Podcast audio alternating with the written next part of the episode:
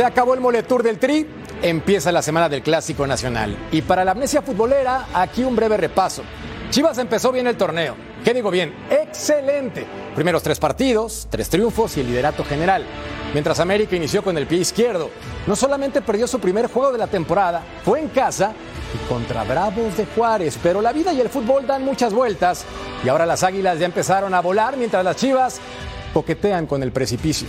Es aquí donde insertamos un cliché. En los clásicos cualquier cosa puede pasar. Aunque estoy seguro que el ruso se pasa esa frase por el arco que está cerca de su casa. Bienvenidos, soy Jorge Carlos Mercader y es hora de punto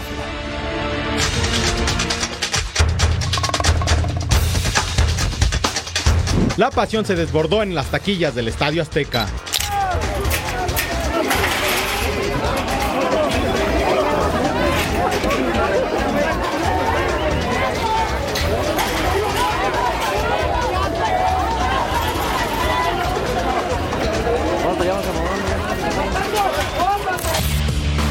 Policías contra aficionados. Simplemente se perdió el control con la venta de boletos para el Clásico Nacional entre América y Chivas. Aficionados de varias partes del país se dieron cita para buscar una entrada y no perderse el duelo más atractivo de este fin de semana. Vengo desde Puebla, entonces llegué acá como a las 8 de la mañana más o menos. Así claro, claro, aunque no sea clásico, ver a la América vale la pena totalmente. Sí, la neta sí, vale mucho la pena. Es el primer clásico que vengo y estoy muy emocionada. El próximo sábado se espera un lleno en el Coloso de Santa Úrsula para vivir una nueva edición del clásico que paraliza a todo el fútbol mexicano, donde la última vez que se vieron las caras, Chivas eliminó en semifinales del torneo pasado a las Águilas en este mismo escenario. Ya traen pique, ya traen pique, entonces va a ser la, la emoción. Como en cada clásico, este, pues siempre hay una revancha, siempre vamos, el América va por todo y pues tratar de sacar ese marcador, ¿no? Claro que tiene la sed de revancha, pero nosotros queremos volver a ganar. Hoy en punto final, América y Chivas juegan el clásico número 250. Jaime Lozano, dos juegos con sabor amargo. La comisión disciplinaria castigó al Puebla. la razón se las damos a conocer más adelante. Cruz Azul, ansioso por jugar la jornada 8 con esas... En fin. Los nuevos refuerzos de Bravos de Juárez, sí, siguen poniéndole músculo a ese poderoso caballo. Y bienvenidos, gracias por estar con nosotros hoy en compañía de Vero González. Mi Vero, ¿cómo estás? Gracias, Bienvenida. mi George, muchas gracias. Mi otro George y Paquito y Rusito, un abrazo fuerte a todos. Pues yo ya contando los días para ver el clásico. No sé qué piensen los demás. Yo también estoy ansioso, como ansioso de conocer si mi querido Ru, Ru, Ru le va a poner algo a mi Paco Palencia. ¿Cómo está, Rusito? ¿Cómo te va? Bien, un saludo para los tres, también para Paquito. Tranquilo, o sea, una semana muy, muy tranquila, sin problemas. Yo me imagino que de otro lado deben estar nerviosos. Mira, entonces, con ese comentario, para quitar la imaginación, lo ponemos en las palabras de mi querido Gatillere, el chef de primer nivel, el entrenador de primer nivel, el panelista de primer nivel. ¿Cómo estás, crack? Oye, qué gran presentación, Vero, Ruso, Matador. Eh, aquí muy feliz de estar con ustedes. Yo la verdad que cuando estoy aquí en Punto Final me saco las camisetas y, me gusta ser más objetivo, ¿no? Entonces hablemos de, este clásico que la verdad viene calientito porque por las situaciones de los dos, de los dos equipos, ¿no? Y siempre la verdad que despierta muchas emociones. Ya lo vimos ahora con las imágenes de la gente que quiere un boleto, ¿no? Entonces, pues ya listos para hablar de clásico y, y, esperemos que sobre todo que sea un buen partido. Totalmente de acuerdo contigo y como mi querido Tocayo y yo no le vamos a ninguno de los dos, Tocayo Jorge Murrieta, primero, ¿cómo estás? Y segundo, ¿quién va a ganar este clásico? ¿Cómo te va? Lo va a ganar el América, Tocayo. Bien, buenas noches. Vero, Ruso, Paco, qué gusto saludarlos. La historia de esta rivalidad es, es muy peculiar, el ruso la debe de conocer muy bien. Si hay tiempo, platicamos un poquito de la historia, de cómo se acendró esta rivalidad en todo el país, que es muy interesante porque mucho tuvo que ver Emilio Azcádaga. Eh, ya, eh, Milmo. Milmo. Milmo. Sí, sí, porque Vidaurreta era el papá y ya no es el de ahora, pero de verdad es muy interesante y muy peculiar la historia. Totalmente de acuerdo, le vamos a dar entonces Jorgito, el contexto necesario, ¿o no, eh, mi querido Ruso? No, no, solamente te quiero interrumpir porque Paquito ya me mató de entrada y dijo que él quiere ser más objetivo sobre mis palabras. Solamente para que aguante ahora, ¿eh? Ahora va a tener que aguantar Candela, como Candela la que le ponemos en esta encuesta en punto final. ¿Qué equipo atraviesa por mejor momento? ¿Chivas América o andan igual? Por puntos en este momento el Guadalajara está arriba, aunque hay que recordar que el conjunto de las Águilas tiene un partido pendiente y entonces, en el caso de que lo ganen, los podrían superar. Los boletos no están nada baratos y como veíamos en la nota, la situación es incluso hasta desagradable de ver al momento de conseguir un ticket. Acá están los precios, desde 20 dólares con 41 centavos hasta los 55 dólares con 39 centavos. Vero, ¿caro o barato para ti entendiendo que es un duelo de jornada 8? Para mí, porque soy de Monterrey, se me hace bien caro. y sobre todo si es el América contra Chivas. No, no se crean. Pues la verdad sí, sí está un poco carito. ¿eh? Hace mucho, te voy a ser muy honesta, hace mucho que no voy a un estadio, compré un boleto físico y no sabía en cuánto estaban, ¿eh? así que muy buen dato. Pero bueno, la, la entrada que también se espera para este clásico y con el boleto así, pues ahí te va, una una buena lanita por ahí. Hay que pasarla bien en este clásico. Se veía que obviamente la reventa va a estar sabrosa para este partido. Y platicabas, Tocayo, cómo nació la rivalidad. Si lo ponemos en contexto, ¿desde qué época es?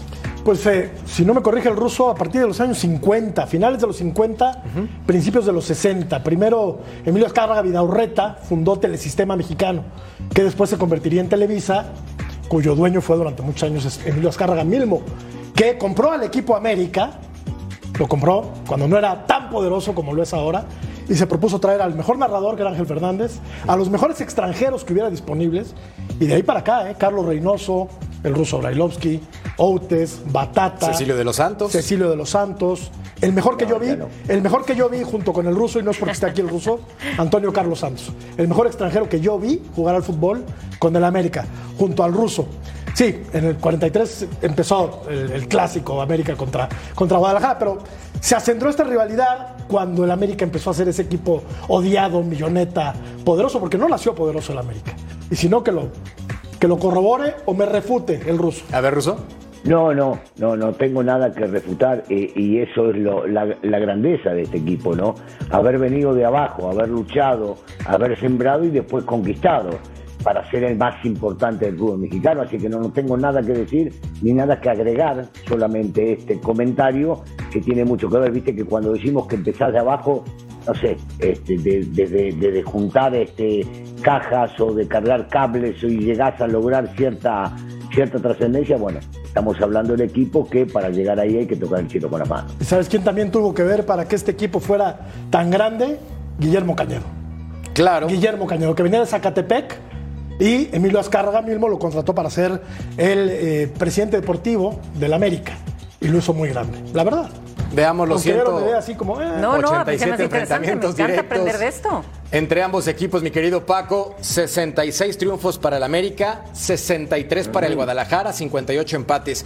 Básicamente muy parejo, aunque los títulos dicen otra cosa a favor de las Águilas en este momento, considerando entonces la liga. Y consideramos también el duelo más reciente, en donde Paco parecía que el Guadalajara estaba noqueado, pero gracias Fidalgo por existir, esa expulsión cambió el rumbo del partido. No, la verdad que vas a ver que, voy a ser objetivo ruso. Eh, ese partido que, lo vimos todos, eh, y me parece que América estaba, estaba teniendo, eh, pues la verdad que cierta superioridad en todo en, llegadas, en posesión de pelota, iba, eh, y estaban, estaban siendo mucho más verticales. Después viene la expulsión de Fidalgo y la realidad, el marcador es muy abultado para lo que fue el partido, ¿no? Porque al final en, el, en los últimos eh, minutos es cuando realmente y, cuando, y con, ya con, con América con 10 hombres es cuando se viene todo, todo para abajo, ¿no?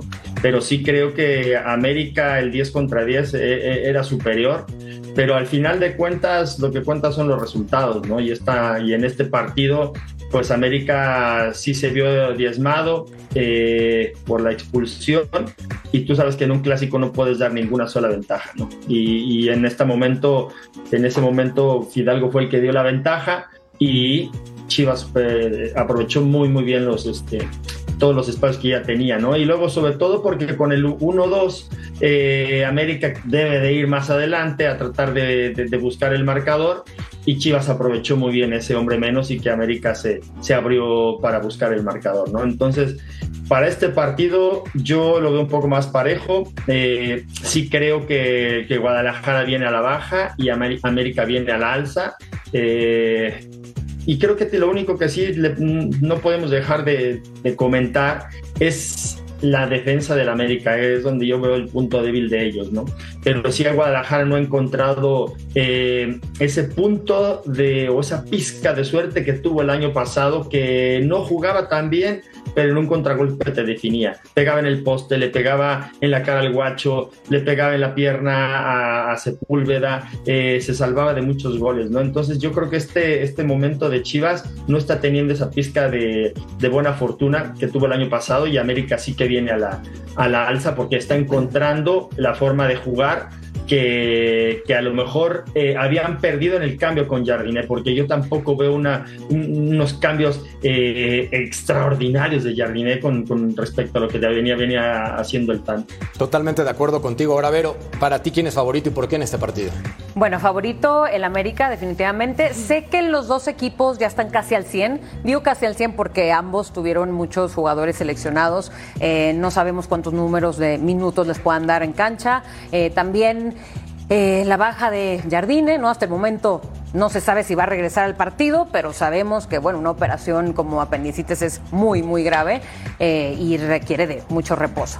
Entonces, por ahí hay todavía unas eh, escasas bajas, pero el América para mí es el que tiene el equipo más completo, es el que ya con un regreso de Quiñones, con un regreso de Henry Martin, con un regreso de Cabecita Rodríguez, perdón, quise decir Cabecita, pues al final tienes para, aparte en casa, tienes todo para ganarlo. Lo único que sí quería comentar ahorita que veíamos los números de la historia de estos clásicos, sí, evidentemente el América es superior, ¿no? Eh, con Chivas, pero, pero, qué chistoso que Chivas al final, las veces que le ha ganado, le gana en partidos muy clave o muy dolorosos, como es una semifinal, la que acabamos de ver, y no sé si se acuerdan, la otra semifinal también, una apertura 2006 con Osvaldo Sánchez que le ataja un penalti a Cabañas. Y también es la semifinal y también Chivas pasa a la final y elimina al América. Pero el partido más importante. Ya le puso chilito, Pero el partido ah. más importante lo ganó el América, a ver. El partido más importante lo ganó el América porque una final es más importante que cualquier otra instancia. Sí. ¿Estamos de acuerdo? Digo nada más de clásicos que qué chistoso, ¿no? Que Chivas luego le gane lo poco que le gana, pero le gana en partidos que duelen un poco. Te veo muy tranquilo, ruso y sonriente y me da gusto porque sé que la confianza siempre está al máximo, uno sobrado, elegante, relajado. Pero del 1 al 10, ¿qué tanto te dolió esa eliminatoria? Porque recuerdo que estábamos al aire el partido anterior de semifinales del 1 al 10, ¿qué tanto te dolió siendo sinceros? 10. Bien. Bien. ¿Y ahora cómo te sientes? Es muy simple. Es muy simple. Eh, lo, notaste en aquel momento. Eh, por supuesto que me hice hincha de la institución a medida que fue pasando el tiempo y cuando ya dejé de jugar al fútbol, eh, por todo lo que me dieron, yo sigo siendo quien soy en México gracias a América y eso no lo voy a dejar de reconocer. Ahora, hay una realidad en ese partido, Paquito describía muy bien cómo se había jugado y quién había sido mejor, sin lugar a dudas fue el América. Pero si hay un partido en el cual el público te perdona no ser el mejor, pero ganarlo, es contra las Chivas. Por eso, la frustración de haber perdido de la forma en que se perdió y de la estúpida expulsión de Fidalgo, que seguía sin aparecer en los partidos importantes. Esa era la calentura mayor que sentían muchos hinchas. yo a nivel personal lo reconocí porque tengo la, fortuna de poder trabajar con ustedes y decirlo frente a un micrófono. Pero no, no, ese, ese tipo de partidos hay que ganarlo a como de lugar y justamente Vero recuerda dos partidos este, en los cuales se sufrió mucho y te termina eliminando, sobre todo cuando tenés una ventaja, porque en América venía con esa ventaja. No, no pueden volver a cometer esos errores. Para mí esto no es una revancha, una revancha es en la misma instancia y esta no la es, entonces habrá que regresar a ella para ver si se toma o no se toma revancha de lo que sucedió en ese partido. En estas líneas en las cuales el América parece es favorito Tocayo, que es superior, Sacar ¿en el cuál parece, por eso va la pregunta, ¿en cuál el Guadalajara podría emparejar o superar al América en este partido? ¿En qué línea del terreno de juego? Ay, Tocayo, qué difícil, ¿eh? Porque hemos visto lo de Sepúlveda del día de ayer con selección mexicana y fue, y fue de lágrima y el América también se defiende muy mal, aunque parece que llegue Igor Lichnowsky, ¿no? no estará listo para este partido, seguramente le urge o le urgió un central al equipo del América. Yo lo que quiero ver es cuál va a ser la disposición táctica de Fernando Ortiz para este y, la de, y la de Belko Paunovic. También creo que tiene más confianza el América y tiene mayor poderío, desde luego, de tres cuartos de cancha hacia adelante. Los dos sufren en, en su zona baja, pero el América es algo que le ha dolido desde hace varios torneos.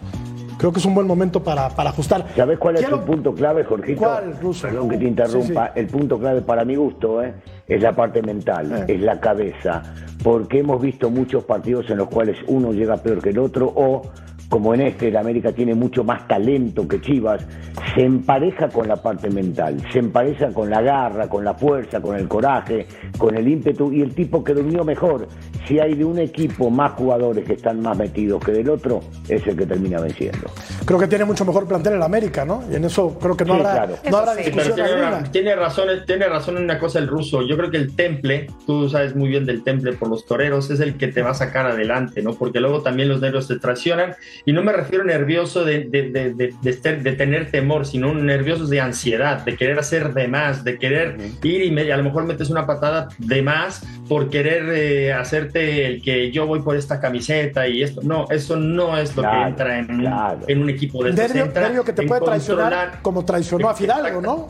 En el partido de vuelta de la semifinal. Entonces, no son nervios de, de- de ser temeroso, no son, son al contrario, es más- me parece una ansiedad de querer hacer de más. Sí debes de, como dice Russo, en estos partidos, debes de controlar bien esos nervios o encauzarlos bien para que eh, estén al 100% enfocados en tu función dentro del terreno de juego, ¿no? No tirar una patada o pelearte con el árbitro o empezar a tirar empujones porque ya parece que con, con los empujones ya parece que quieres más al escudo. No, quieres más el escudo cuando juegas bien al fútbol y cuando estás por tu institución al 100% metido de la cabeza, ¿no? O sea, yo creo que eso es lo que Ahora, acá viene una pregunta que me parece justa para el ruso Brailovsky. En tu experiencia y perspectiva de lo que has visto de los dos entrenadores en México, ¿quién es mejor DT? ¿Paunovic o Jardine? Depende cómo quieras medir a los técnicos, porque eh, Paunovic vino a dirigir al segundo equipo más importante de México y ahí tenía que encauzar algo que no venía haciendo las cosas bien. Y por el otro lado, Jardine, con mucho menos plantel, con mucho menos plantel, hizo una campaña bárbara y se veía que el equipo podía llegar a disputar.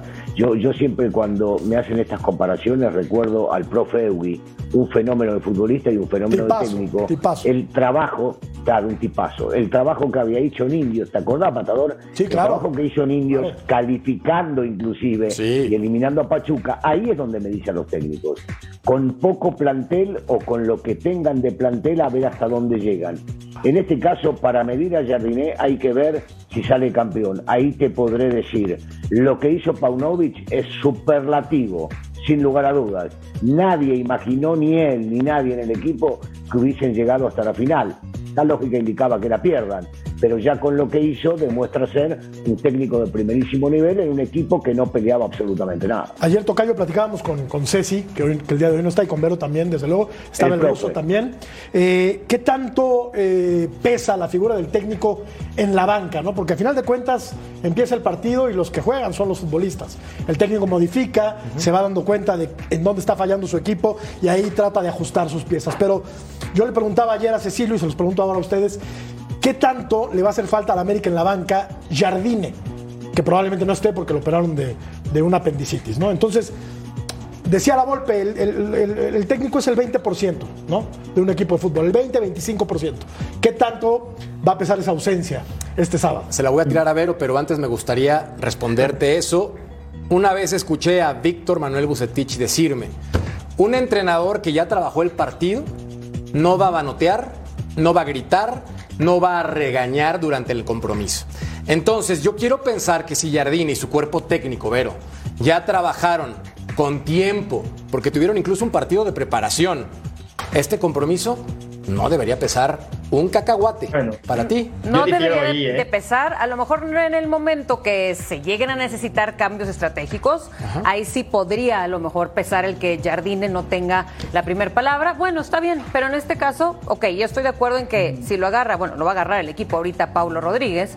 Eh, bueno, Paulo también es la mano derecha de. Jardine y en todo entrenamiento está y en todo partido está con él y él sabe también perfectamente, es como la, la mente de Jardine.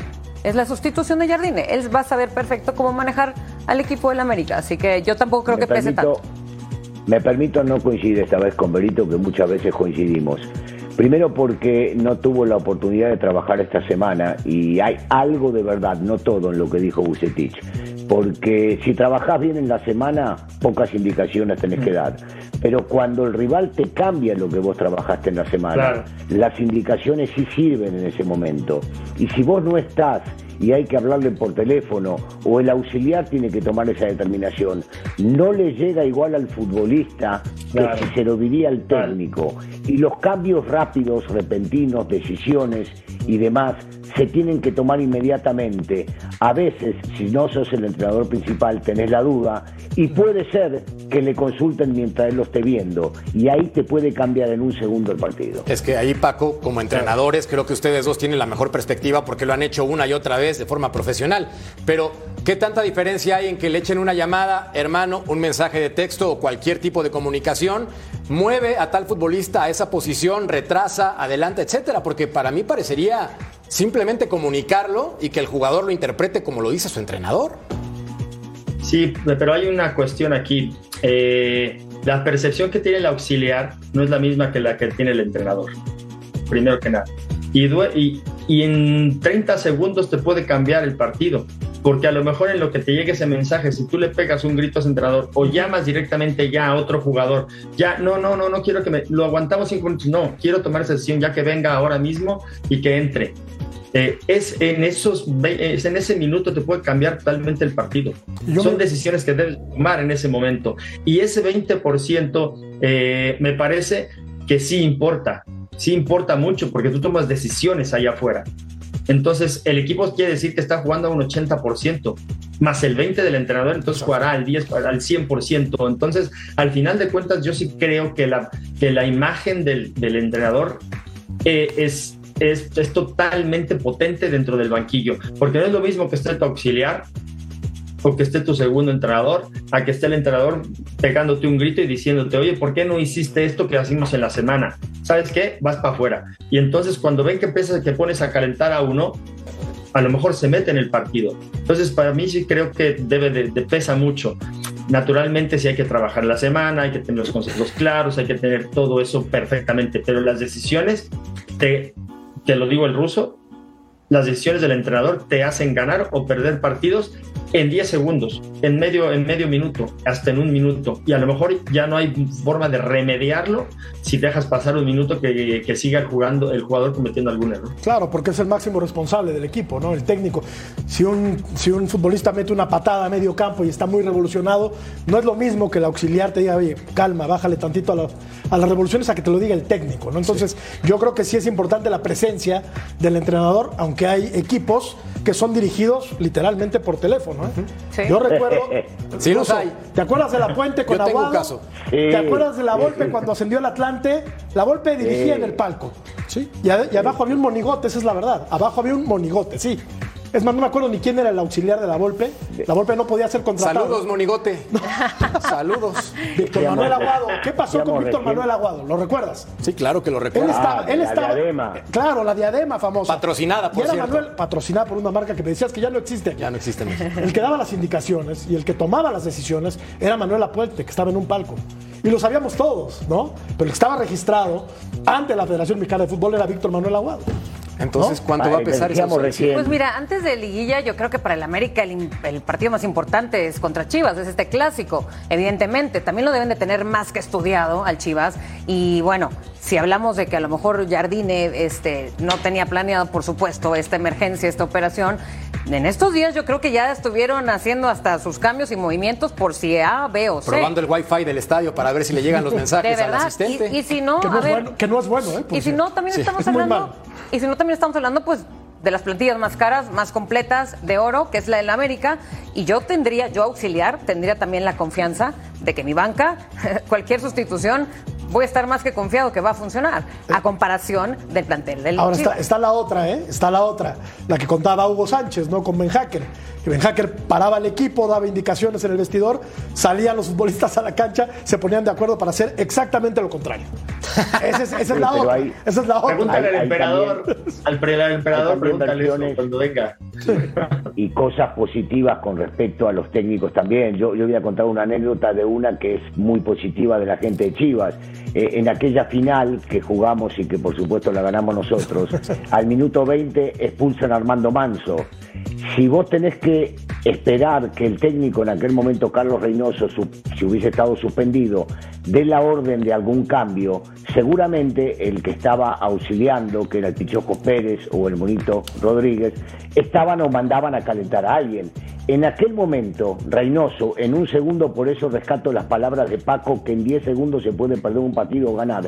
En esos 10 segundos, Reynoso le dijo a De los Cobos, tú vas de central al lado de Tena. Lo bajó a Aguirre a la mitad de la cancha y se compuso absolutamente todo. Por eso es tan importante, porque cuando el técnico te grita y te dice algo, lo haces inmediatamente. Cuando te lo dice el auxiliar puede haber una duda, porque no sabes si ya habló con el técnico principal para poder llegar a hacerlo. A ver, acá hay un tema también muy importante y diciéndoles a los dos entrenadores que sí, nada que debatir, pero Paco, también hay jugadores que en momentos de apremio tienen que portar ese liderazgo, no solamente con el gafete, sino también con el mensaje. Nos vamos para atrás, agüita de un sabor o agüita de otro sabor, ¿sí o no? Sí, porque el mensaje del entrenador a veces no, no llega hasta el otro lado o se tarda en llegar porque, porque imagínate, el estadio está llenísimo, pues eh, luego hay veces que no es fácil. Pero, pero creo que, ¿sabes qué es lo más importante? O bueno, eh, tristemente, hoy veo cada día menos líderes en los equipos. Entonces, eh, que sepan identificar muy bien el, estilo de juego que tiene el entrenador y que, a lo mejor él toma una decisión allá adentro en lo que llega el mensaje eh, a, los jugadores, ¿no? Entonces, sí creo que los jugadores no necesariamente un, líder debe de traer, eh, el capitán no es el que trae el gafete. Hay muchos capitanes que no traen el gafete y son líderes y, toman ese rol dentro del terreno de juego. Entonces, me parece que también eh, es, un, es una amalgama, ¿no? De que si tienes un entrenador, como dice el ruso, de tomar una decisión, tírate de central y ya está, con eso lo resolvemos y no hace falta que hagamos un cambio o que también dentro de la cancha haya un líder que diga, ¿sabes qué? No, o que le voltee a ver al, técnico, le digo, oye, si hacemos esto, ¿qué? Porque este se siente mejor acá. Ah, bueno, también es una buena decisión. Entonces creo que eh, eso es lo que debería, eh, es la carta Santa Claus y los Reyes Magos, ¿no? Que tengas un líder y un buen entrenador. Pero yo muchas veces ahora en, muchos equipos no veo esos líderes que había en, aquel momento, ¿no? Ha habido incluso técnicos en el campo, ¿no? Como Pep Guardiola en Dorados de, de Sinaloa. El técnico era Lillo pero el que mandaba en el campo y ya apuntaba para ser quizá el mejor de la historia era Pep Guardiola. De acuerdo, solamente para complementar los puntos de todos mis compañeros que tienen la razón, hay un entrenador en el fútbol mexicano que fue campeón a base de un telefonazo, Alberto Jorge, con Toluca.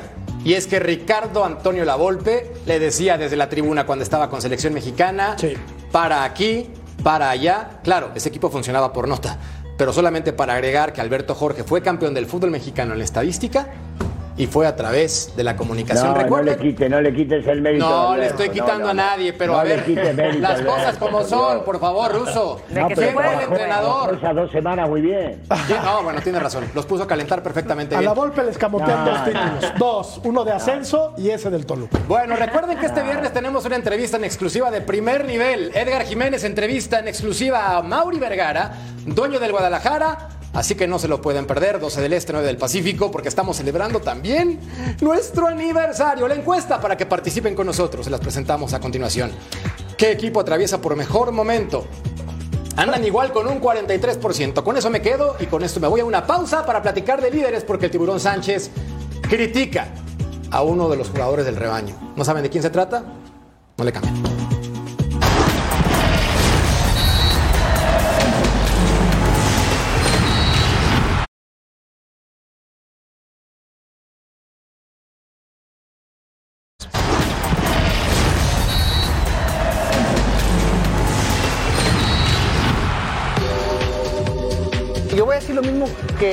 Pienso desde hace tres años y, en algunas ocasiones lo he comentado sobre Alexis, que es un jugador diferente al promedio, que tiene características distintas a lo que normalmente vemos, que tiene eh, esa definición, esa asistencia, eh, ese sacrificio también, y, ha sido golpeado también eh, por ser tan bueno. Hablo mediáticamente, se le exige demasiado por lo buen jugador que es pero sí la gente eh, se queda con ese sin sabor de que quieres verlo así cada semana.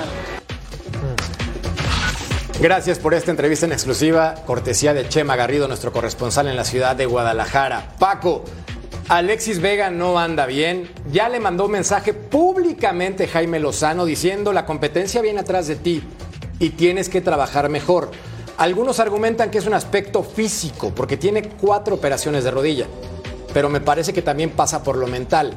¿Tú qué opinas al respecto? Me parece que lo que dijo el Tibu es este, irrefutable, ¿no? Es un gran jugador, tiene un, talento envidiable, creo que tiene una pierna derecha muy, muy buena. Eh, cuando está metido, creo que es un gran jugador. Pero me parece que pasan dos cosas aquí, ¿no? Creo que el jugar en Chivas, este, no sé si ya le está pesando esa presión, no sé si a lo mejor eh, eh, el chico tiene clara su idea, porque por momentos Pavlovich lo ponía a jugar por, de, izquierda hacia adentro para que agarrara y, pateara con derecha, que es donde yo creo que se desempeña mejor. Luego lo ponía de, media punta, luego lo ponía de punta, luego lo cambiaba de lado. Entonces creo que eh, Alexis le, hace, le han faltado recursos en el sentido de que esta jugada que que lo expulsan quiere hacer su jugada de ir para el centro y patear y ya todo el mundo la tiene vista y entonces le hacen falta recursos o que los entrenadores también le den ciertas herramientas para no tener nada más esa vía, que era lo que lo caracterizaba, ¿no? Tiraba para adentro, tiraba una pared, iba por ella, terminaba la jugada, o pateaba. Esta es la jugada que, me refiero, justamente esa. Entonces ves como cuando viene para el centro ya lo tienen hecha la medida.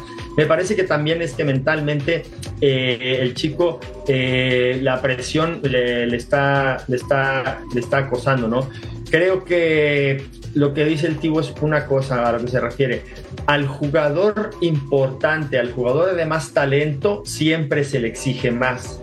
Y es donde debes de tener ese nivel, no nada más ir y luego mantenerte una temporada y caer, sino irte, mantenerte e ir para arriba. Es a lo que se refiere, lo que se refiere el Tibo, que yo creo que Alexis ha tenido muchos altibajos, ¿no? No es un jugador que, que destaque, que se mantenga y que sea titular en la selección. Sí, todos creemos en él, pero sí creo que, que, lo que le estamos pidiendo todos por el bien de México y de Chivas es que mantenga ese nivel continuamente en toda la temporada, no que te juegue un partido bien y cuatro mal, ¿no? Es, esos son los, los que son realmente las figuras y las que son realmente los que dejan huella en selección y en una institución.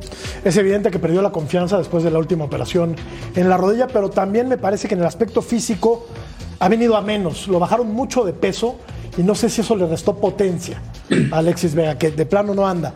Y el, Pero la, no que ver el peso, ¿no? eh, George. He, escuchado, yo te digo, escuché a profesionales como tú, Paco, decir que sí. decían que era para eso, para que pudiera funcionar mejor. No, no, no, bueno, que no tener tanto soporte de Porque lo bajaron mucho de peso. Sí, pero que bajes de peso. Eh, o pasa más por la confianza, entonces. Sí, pero. Por las operaciones. si tú estás con profesionales, eh, eh, no quiere decir que porque estés gordito vas a jugar mejor. ¿no? Ah, ¿no? Si bajas de peso, pero adecuadamente, eh, a lo mejor eh, aumentas tu masa magra, pero bajas la grasa y bajas un poco de peso, ¿no? Entonces yo creo que debes de rendir más, debes de tener más potencia, más velocidad, más fuerza, más... Entonces eh, yo, yo difiero con eso y te lo digo porque Con, con, conocimiento de causa porque se alimentan mejor, comen mejor, eh, van al gimnasio, que antes decían que el gimnasio te ponía duro, mentira total, al contrario, en que cuando estés mucho mejor de fuerza, de masa magra, de, menos grasa, eh, la grasa siempre es importante, ¿no? Pero sí creo que a lo mejor es un tema más mental o que a lo mejor realmente no está bien físicamente y a lo mejor te bajan de peso, pero no aumentan tu masa magra. Puede ser. Nada más te bajan de peso así porque, porque sí. Entonces hay que, hay que rascarle mucho a ello, ¿no? Entonces bajar de peso no quiere decir que, ah, ya va a estar óptimamente. No, a lo mejor bajó de peso, pero no aumentó su músculo, nada más bajó de peso y está deshidratado y no juega bien por eso. Entonces yo creo que hay que verle, hay que, hay que buscarlo. Y lo dice alguien. sabe perfectamente de ello, porque Vero también hace mucho ejercicio. Lo dice alguien que en su época de jugador estaba muy marcado. Tú, Paco, eras un roble, básicamente. no, hasta la fecha está, pero estamos hablando de época de jugador, porque de comentarista nos hace pomada a todos. Hablando solamente del tema futbolístico, Russo también era pues era delgado y era rápido. O sea, Russo era otra complexión, ¿no? Sí. Digo, yo era rápido, delgado, fuerte, alto, güero, Guapo. claro. Con, ca- O con sea, cabello todo, tenía- largo, Perdón, matita tenía- ahí, tenía- los rizos volando, gambetero. Absolu- absolutamente todo. Volaba en la cancha, pasaba por arriba de los futbolistas, me Tenía- pasaba 10 tipos, hacía un gol. Era una cosa de loco. Tenía hasta el favor de los No. árbitros el ruso, fíjate nada más. Te digo una cosa, Todo. en mi época, Paco habla del gimnasio, en mi época no existía el gimnasio. No existía. Exacto. Y en esta época, Vero con gimnasio, pues los números de Alexis Vega, pues no van. Mira, sabes que yo coincido mucho con Paco en cuanto a lo mental. Siento que es muchísimo lo mental porque también de haber sido un jugador que todos los clubes se peleaban por ti, que incluso antes del Mundial ya lo estaban viendo para ver si se iba al viejo continente. Incluso por ahí también los Tigres creo que querían ofrecer una muy, muy buen dinero por él. En fin, siendo un jugador de estos y luego que tengas esa operación, todo el tiempo que estás sin jugar y regresar así, él lo ha llegado a declarar, que él llegó a pensar hasta en retirarse por lo mal que lo estaba pasando. Entonces, definitivamente se tiene que arreglar, lógicamente, eh, todo me- lo mental. Y eso, lo del peso, yo digo, porque conozco muchos jugadores donde incluso me contaban que les gustaba hacer ejercicio de más en los gimnasios de los clubes y se los prohibían porque decían que si hacían más masa muscular iban a ser menos ágiles, iban a ser más pesados. Y yo lo que he leído acerca de Alexis es que sí lo habían puesto a bajar de peso para ayudarlo con su rodilla. Yo por eso soy flaco, poderoso y habilidoso. Bueno, vamos a una pausa y volvemos para platicar de Jaime Lozano, otro flaco, poderoso y habilidoso. No tardamos.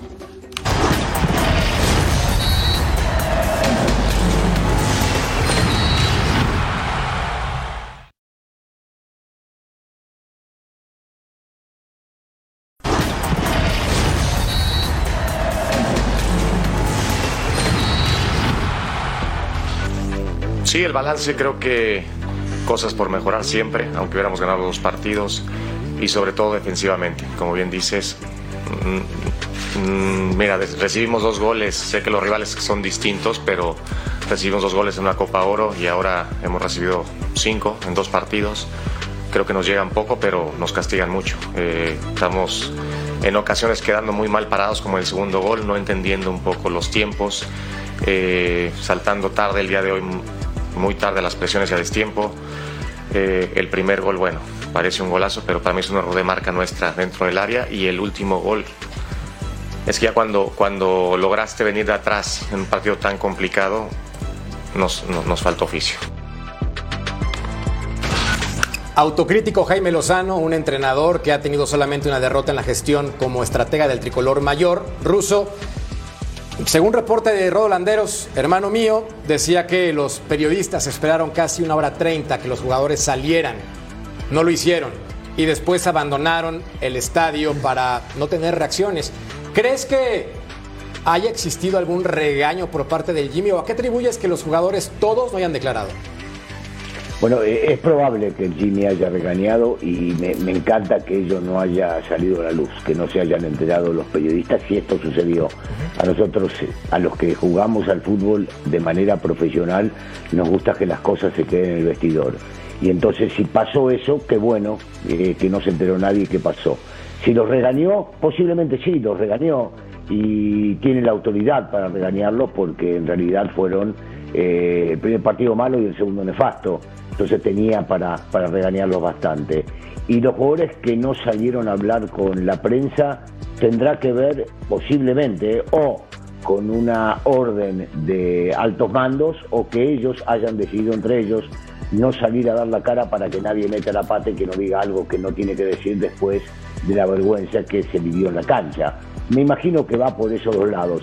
A mí no me gusta, no me gusta el hecho de que el fu- futbolista no quiera dar una entrevista. Pero cuando ya entre todos se ponen de acuerdo, me encanta. Cuando los futbolistas todos juntos deciden algo y lo cumplen, me encanta. Hacer grupo, eso es importante. Ahora, leí en redes sociales, Vero, algunos comentarios, incluso de periodistas que decían que Jaime Lozano estaba verde.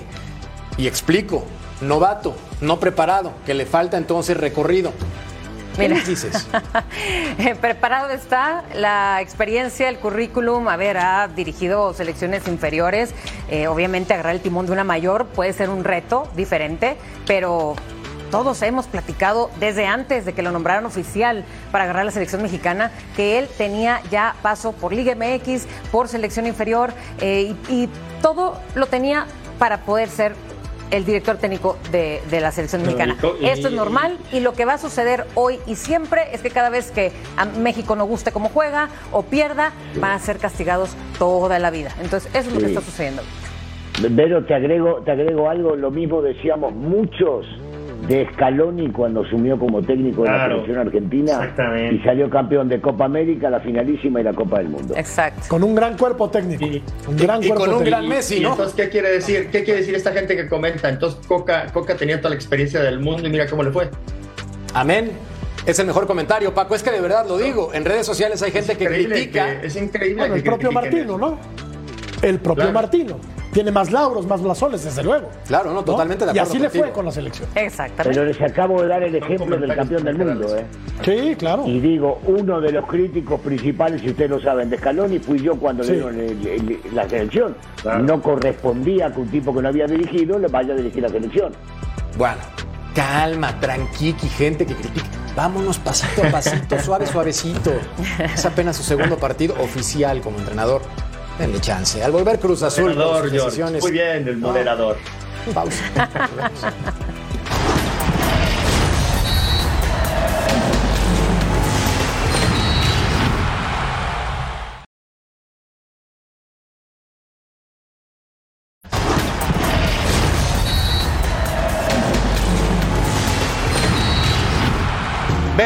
fútbol mexicano. La Comisión Disciplinaria informa las conclusiones sobre el procedimiento de investigación abierto el pasado lunes 4 de septiembre en contra del Club Puebla por una supuesta alineación indebida en su partido correspondiente a la jornada 7 del torneo Apertura 2023.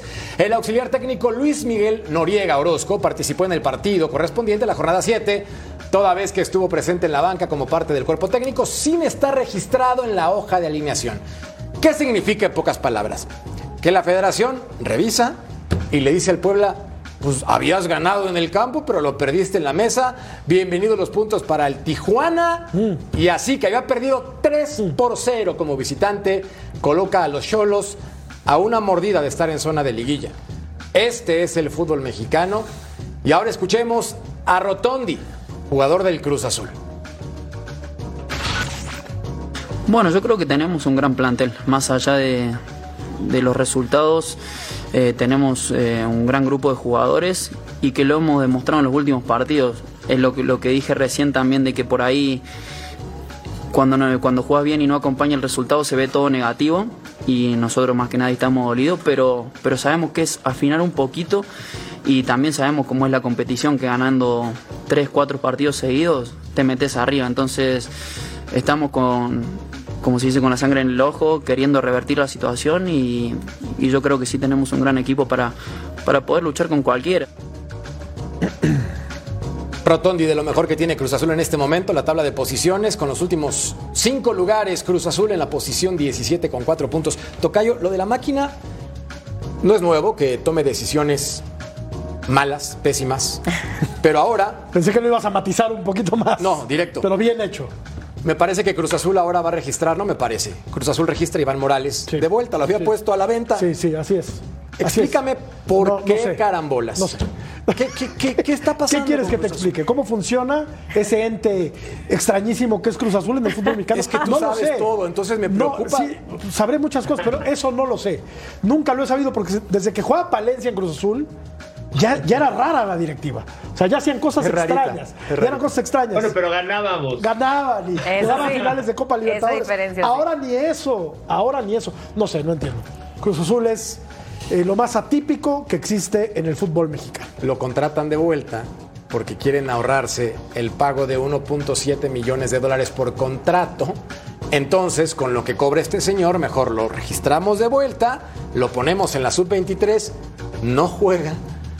Ah, Pero te voy a decir una cosa que yo me enteré también de Iván, ¿eh? Por favor. Eh, ha tenido muchos problemas en la, en la sub-21 de Chile, ha tenido problemas en Cruz Azul, o sea, a donde va no juega y es problemático. Entonces, no lo también, no creo que nadie lo quiere, entonces por eso es que realmente lo deben de regresar acá porque no lo pueden vender. O sea, yo eso no lo cuestiono, Paco, estoy contigo. Acá es que el Cruz Azul lo dijo, se los ofrezco, Barabara, llévelo de a 5 y de a 10. Y después dice, no, pues vente para acá.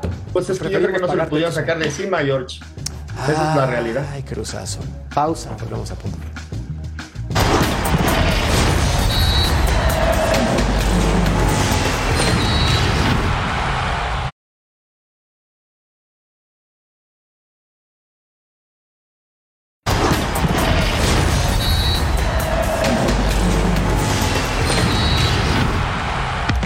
Bueno, Juárez se sigue reforzando hasta los dientes y ahora contrata Andrija Buksevich, futbolista de Montenegro. Un elemento más. Ruso, le metiste al pie a Beto Valdés para que se fuera de Fox Deportes, pero ya entendí por qué lo hiciste. Para el efecto Beto Valdés, el Betao, que empezara a poner al equipo en los primeros lugares mientras vemos los números de este lateral izquierdo con cinco goles, tres asistencias en su trayectoria con Sevilla Atlético San Fernando, de Beren, Spartak, eh, en fin, el Rijeka también. Bueno, tampoco viene de, de unos equipazos, ¿eh? No. Y es que hay otro. Yo me No, no, pero te digo, eh, el tipo no es conocido. Ahora, primero, yo le daría a la derecha a Betito Valdés, que trabaja bien y que se pone a investigar, y por el otro lado ya está Andrés Fassi, que conoce muy bien el fútbol, sobre todo internacional. Entonces, esta combinación puede ser que nos haga y nos sorprenda, porque hasta ahora Juárez está sorprendiendo, con un lateral izquierdo importante. Por más de que toda su historia son en equipos de medio pelo, en una de esas el tipo tiene la calidad necesaria para reforzar a Juárez. Aquí. Pues ya viste tu Fidalgo, tu Fidalgo, mi ruso. No, bueno, no. Viene del Real Madrid, Paco, viene del Real Madrid, Sí, ¿no? claro. No, viene del, Del Castilla, del- del del- Castilla. Bueno, Potero, Potaro. Con eso. No. Potero, Potaro. No, pero no, es que Fidalgo no es un mal jugador. Tampoco es bueno. No, sí es buen jugador. Lo que Ah, pasa es que toma malas Pero decisiones llegó a la América, y no eh, ojo. profundiza. Llegó a la América. Si es buen jugador, que lo demuestre, ¿o no, Ruso? Pues sí, Bueno, así de fácil. eh, traen, malo? dicho lo mismo. ¿Malo? A la ¿Pero América bueno? traen, Sí. a la América traen extranjeros para que juegue en la liguilla y en las finales. No para que juegue durante el torneo. Para eso, dejen jugar a los jovencitos mexicanos. Ok. ¿Está bien? ¿no? Pausa. No se enoje el ruso. No,